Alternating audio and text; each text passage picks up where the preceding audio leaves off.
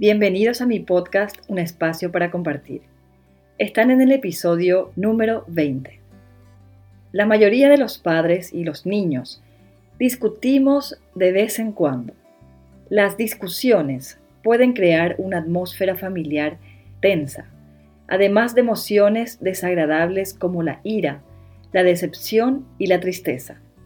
También pueden afectar la relación padre-hijo si ellas son intensas y frecuentes. Afortunadamente es posible ajustar, reducir e incluso prevenir las discusiones, conflictos o disputas. En este episodio trataré el tema de cómo lidiar con las discusiones entre padres e hijos, los comportamientos a evitar durante una discusión con nuestro hijo, qué hacer para evitar disputas y las consecuencias de los conflictos entre padres e hijos. Diario, pienso en las cosas que, como padres, podemos y queremos mejorar. Entonces me puse a investigar acerca del tema, para que en casa tengamos un mejor entendimiento y por lo tanto una mejor relación familiar. A continuación les comparto mi lista de deseos, llamada Claves para mejorar la relación con mi hijo. Número 1. Es importante que los padres demos el ejemplo mostrando a los niños pequeños cómo manejar los conflictos. Preguntémonos, ¿nuestra familia resuelve los desacuerdos desde la calma o desde el enojo? Los miembros de nuestra familia nos tratamos con respeto mientras resolvemos nuestras disputas? Número 2. Las palabras o comportamientos de los niños pueden provocar una discusión si yo como padre o madre no controlo mis emociones. Número 3. El estado de ánimo, el nivel de energía, la jornada laboral y la acumulación de pequeñas tensiones de los padres influyen en gran medida en nuestras reacciones hacia nuestro hijo.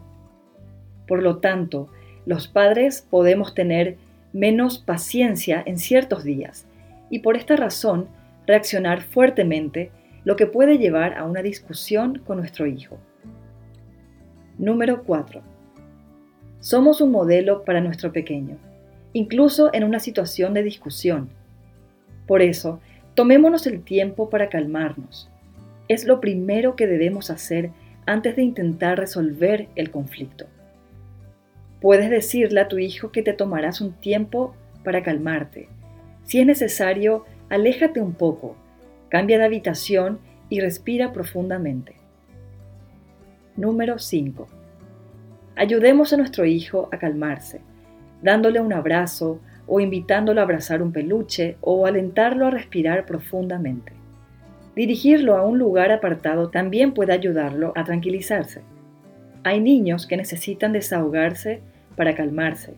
Si este es el caso de tu hijo, puedes proponerle que golpee un cojín o una almohada para liberar sus tensiones. Pon palabras a tus emociones y a las de tu hijo. Dile cómo te sientes y trata de explicar tu emoción.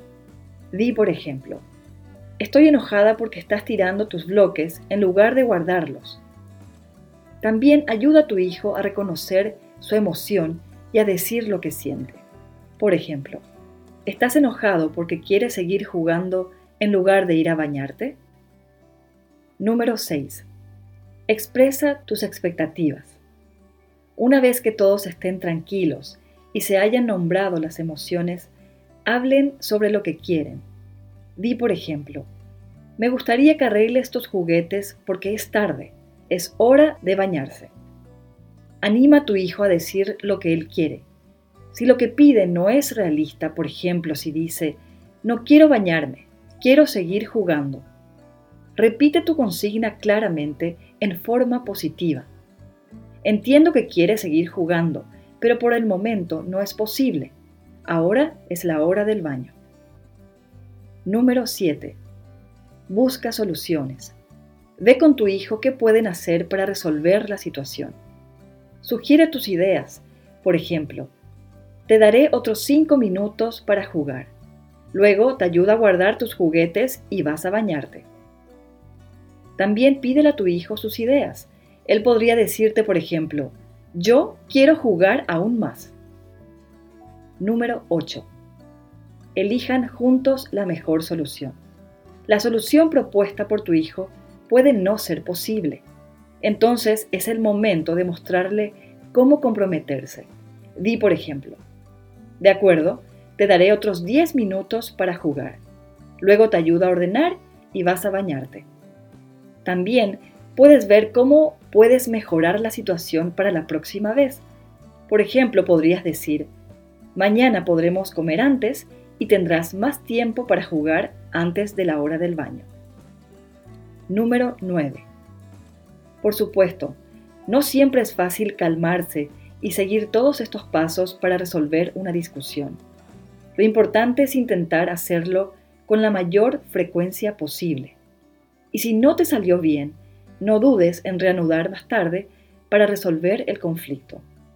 Si gritaste y reaccionaste con fuerza, te disculpas con tu hijo. Él así aprende que es normal no ser perfecto, pero que siempre es posible corregir sus errores. Entonces, es importante disculparnos cuando nos dejamos llevar. Número 10. No discutas con tu hijo. No respondas a sus ataques. Luego él puede lanzar ataques de tipo, no estás bien, ya no te quiero. Es mejor ignorar estas palabras hirientes en lugar de replicar para no alimentar el conflicto. Cuando la calma ha regresado, puedes decirle a tu niño, me duele cuando me dices cosas así, pero comprendo que es porque estabas decepcionado y enojado, ¿no? La próxima vez podrías decirme que estás enojado conmigo. Número 11. No exageres su comportamiento.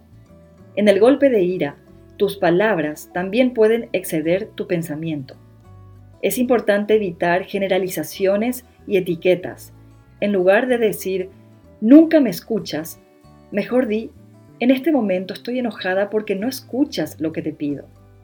De la misma manera, en lugar de decir, solo eres un mentiroso o eres un desobediente, dile a tu hijo, no me gusta cuando me dices mentiras o no me gusta cuando no escuchas las instrucciones.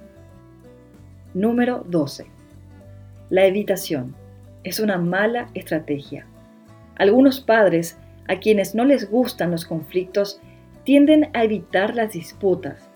Así, en lugar de resolverlas, pasan a otro tema o cambian las ideas de sus hijos haciendo otra actividad. Un padre puede así abandonar su instrucción o revertir su decisión para evitar un conflicto. Por ejemplo, un padre que ha negado un postre de chocolate a su hijo puede finalmente dejarlo comer porque su hijo se enoja y él no tiene ganas de lidiar con una discusión. Esto, sin embargo, no es una buena idea. Esta forma de hacer las cosas demuestra a tu hijo que eventualmente él terminará por obtener lo que él quiere y que los límites no tienen que respetarse realmente. La evitación también puede conducir a una acumulación de emociones desagradables y de frustraciones que pueden provocar conflictos en otras situaciones. Número 13. Explica claramente tus expectativas. Cuando tienes expectativas claras sobre el comportamiento de tu hijo, él comprende mejor lo que está permitido o no. Esto evita los malentendidos que a menudo son la fuente de conflictos. Formula reglas claras, concretas, cortas y adaptadas a la edad de tu hijo, y luego aplícalas consistentemente. Por ejemplo, concéntrate en algunas reglas importantes como somos amables con los amigos, guardamos los juguetes sin tirarlos, hablamos en voz baja. Número 14. Establece rutinas. Las rutinas, como la de prepararse para ir a dormir, tranquilizan a tu hijo porque ellas le permiten saber lo que sucederá y le permiten situarse en el tiempo. Cuando un niño pequeño conoce bien su rutina, él se siente más en control porque sabe lo que tiene que hacer y en qué orden. Por ejemplo, esto puede evitar que tu hijo tenga frustraciones cuando le pides que guarde sus juguetes para ir al baño porque él sabe que lo que ocurre es que comienza su rutina de sueño. Número 15. Concédete el derecho a ser imperfecto. Si un día estás más cansada y por lo tanto menos paciente, no dudes en decirle a tu hijo, tuve un día pesado en el trabajo, estoy cansada y no tengo mucha paciencia esta noche. Esto no significa que tu hijo automáticamente se volverá muy sabio, pero puedes alentarlo a colaborar mejor y evitar así conflictos. Número 16. Si a pesar de los esfuerzos de tu hijo, tú todavía te muestras insatisfecha con su comportamiento y te quejas de él, él puede desanimarse. Incluso puede dejar de intentar adoptar un buen comportamiento, lo que puede conducir a otros conflictos. Entonces existe el riesgo de entrar en un círculo vicioso. Número 17. Para nada es agradable tener disputas. Sin embargo, tenemos que verlas como oportunidades de aprendizaje. De hecho, si te tomas el tiempo para resolver tus conflictos, le enseñas a tu hijo a expresar sus emociones, a considerar a los demás y a encontrar soluciones. Este enfoque hace que aumente y se fortalezca el vínculo de confianza y de apego que te une a tu pequeño. Tu relación con él se ve mejorada. Además de que tomarse el tiempo para resolver conflictos a medida que surgen reduce su frecuencia. En conclusión y reforzando ciertos puntos ya mencionados, pero que creo son mega importantes, tenemos lo siguiente. Algunos comportamientos y palabras no son útiles para resolver una disputa porque eso no hace más que empeorar la situación. Nosotros, los padres, somos un modelo para enseñarle a nuestro hijo cómo resolver conflictos. Poner palabras a nuestras emociones, expresar nuestras necesidades y encontrar soluciones juntos son buenas maneras para resolver las disputas con nuestro hijo.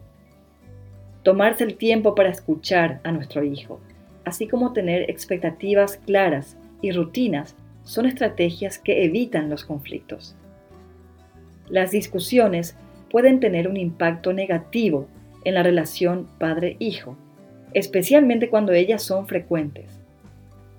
Todos los días es posible mantener una relación más armoniosa con nuestro hijo y evitar así muchos conflictos. Esto es un espacio para compartir con otros padres como nosotros y con los futuros padres también. Suscríbete a mi canal de YouTube y dale me gusta al podcast. Gracias por estar aquí y hasta la próxima.